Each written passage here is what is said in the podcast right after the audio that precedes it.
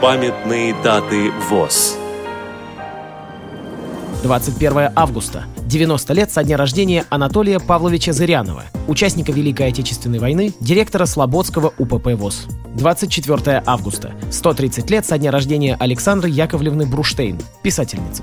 24 августа. 115 лет со дня рождения Хорхе Луиса Борхеса, аргентинского писателя. 24 августа. 65 лет со дня рождения Г. Шаги, Шаги Ахматова, татарского поэта.